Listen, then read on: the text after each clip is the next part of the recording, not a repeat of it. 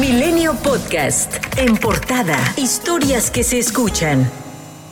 Como lo adelantó el presidente de la Suprema Corte de Justicia de la Nación, Arturo Saldívar, publicó en Twitter una carta dirigida a los magistrados del máximo órgano judicial para que decidan la constitucionalidad de la reforma que amplía su mandato hasta 2024, pero que según expertos pondría en entredicho la autonomía del Poder Judicial y violaría la Constitución. En el texto, Saldívar presenta cinco preguntas sobre qué determinación debe adoptar el Pleno de la Suprema Corte, si pueden pronunciarse sobre la constitucionalidad del decreto, qué mayoría se requiere para invalidar o no aplicar una norma general, si la reforma va acorde con la Constitución y en caso de declararse inconstitucional, cuál sería su efecto. En el documento, el ministro Saldívar informa que instruirá la formación de un expediente para que sea turnado a alguno de sus integrantes, quien deberá elaborar el proyecto que dé respuesta a todos los temas planteados. El presidente López Obrador consideró que es difícil que los ministros apoyen la ampliación del ministro. Que es muy difícil que lo apoyen. Ojalá y me equivoque, porque la mayoría de los ministros fueron puestos en el antiguo régimen, donde la política estaba al servicio de las minorías. El presidente Andrés Manuel López Obrador reiteró que no participará en la consulta ciudadana que él mismo propuso para juzgar a actores políticos del pasado. Además, volvió a calificar a la clase media como aspiracionista y fácil de manipular al volver a explicar la caída en la votación en la Ciudad de México. Aspiracionista, que lo que quiere es ser como los de arriba y encaramarse lo más que se pueda, sin escrúpulos morales de ninguna índole. Son partidarios de que el que no tranza no avanza.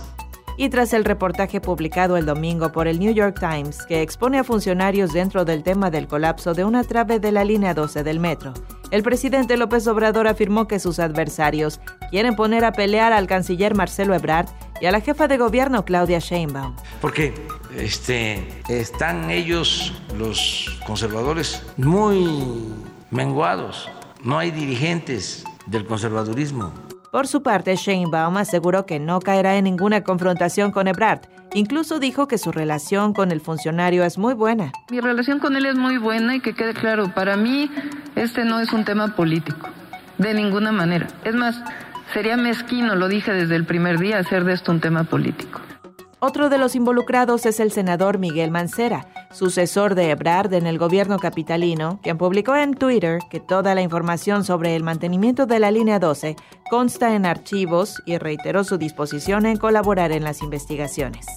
El Servicio de Administración Tributaria, el SAT, identificó operaciones inexistentes o simuladas en el gobierno de Chiapas durante la administración de Manuel Velasco entre los años 2019 y 2020 por un monto superior a los 500 millones de pesos. Según la investigación realizada por la organización Mexicanos contra la Corrupción y la Impunidad, en el gobierno del actual senador del Verde Ecologista, seis empresas simularon operaciones en lo que llamaron la estafa verde.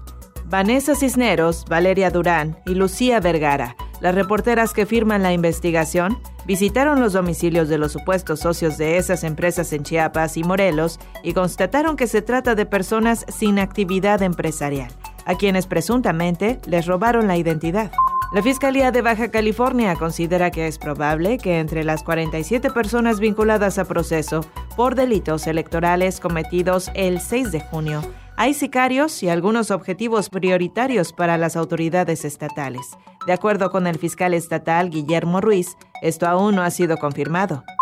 Ernestina Godoy, fiscal de la Ciudad de México, dio a conocer que solicitó al gobierno de Israel la detención con fines de extradición de Andrés Ruemer, sobre quien pesan dos órdenes de aprehensión por la presunta comisión de los delitos de abuso sexual y violación. Recordemos que en mayo pasado la Interpol emitió una ficha roja para localizar y detener a Ruemer en el país asiático, donde fue visto y grabado por última vez, luego de que la bailarina Itzel Schnaz publicó un video denunciando acoso por parte del conductor de televisión, denuncia a la que se han sumado ya más de 60 mujeres. A una semana del regreso presencial a clases en la Ciudad de México, la Autoridad Educativa Federal informó que suman seis casos positivos de COVID-19 en escuelas públicas y privadas. Según un comunicado de la SEP, dos contagios corresponden a alumnos de segundo y quinto grado de una misma primaria particular ubicada en la alcaldía Coyoacán y el tercero una alumna de segundo grado en la Álvaro Obregón. En redes sociales circula un video donde se observa el momento en el que la madrugada del sábado, un hombre en presunto estado de ebriedad atropella intencionalmente a dos jóvenes en calles de la alcaldía Iztacalco de la Ciudad de México. La encargada de difundir el video fue la diputada federal suplente por el estado de Baja California, Sol Merino, quien pidió a los usuarios compartir las imágenes para dar con el responsable e indicó que las mujeres son reportadas como graves. Además detalló que una de las agredidas sufrió diversas lesiones en el cerebro y que perdió una oreja tras haber sido arrastrada por el vehículo por al menos cuatro calles.